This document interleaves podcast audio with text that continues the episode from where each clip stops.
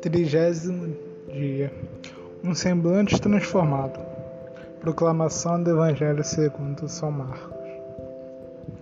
Naquele tempo, Jesus tomou consigo Pedro, Tiago e João e os levou sozinho ao lugar à parte sobre uma alta montanha e transfigurou-se diante deles. Suas roupas ficaram brilhantes e tão brancas como nenhuma lavandeira sobre terra poderia alvejar apareceram Elias e Moisés e estavam conversando com Jesus. Então Pedro tomou a palavra e disse a Jesus: Mestre, é bom ficarmos aqui.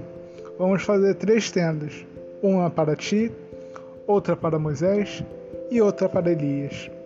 Então desceu uma nuvem e os encobriu com sua sombra, e da nuvem saiu uma voz: Este é meu filho amado, escutai o que ele diz. O Evangelho de hoje nos fala da transfiguração de Jesus. Outro evangelista nos diz que esse prodígio aconteceu enquanto Jesus orava. Depois de um dia cansativo de viagem, certamente o semblante de Jesus estava abatido e empoeirado como de qualquer outro caminhante. Mas basta o Senhor mergulhar em oração na presença do Pai, tão amado, e todo seu ser se transfigura diante de seus discípulos atônitos. É como se toda a beleza divina que se guardava no interior de, de repente transbordasse de sua face, de seus olhos e de suas vestes. A vinda íntima de Jesus inunda da presença gloriosa do Pai. Por alguns instantes tornou-se visível aos olhos dos discípulos. O que se viu então foi apenas o reflexo do que havia no seu coração. Querido irmão, querida irmã, também em nós existe uma vida divina em curso, pela presença do Espírito Santo.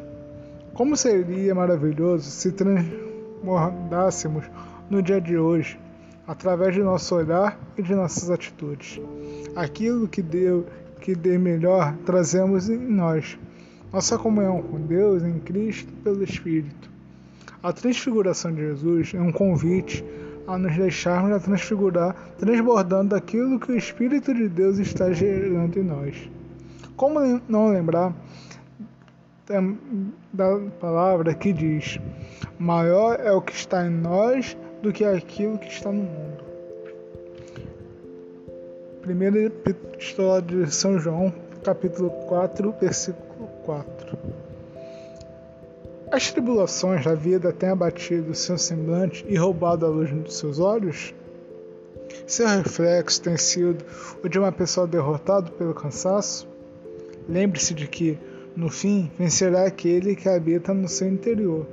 Mergulhe no seu próprio coração encontre-se com Deus, que habita nele, e receba do Senhor e pela oração a transformação do seu olhar. Amado irmão, amada irmã, uma pergunta que eu tenho aqui para vocês refletir no momento de hoje.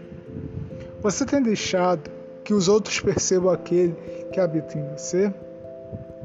Permita que isso aconteça no dia de hoje e surpreenda os que cercam com um novo brilho em sua face.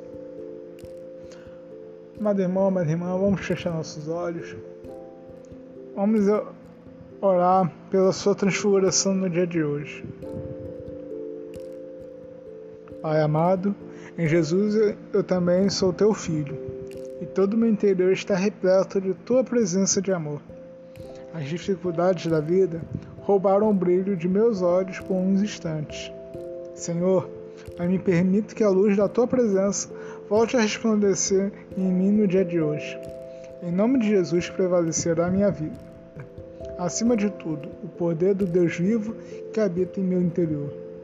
Transfigura-me, ó Pai, e retira de mim o, triste semblante de desânimo e de cansaço, e enche-me com a beleza da tua vitória. Em nome de Jesus. Hoje transbordarei sobre todos o meu redor a gloriosa luz da presença de Deus em mim.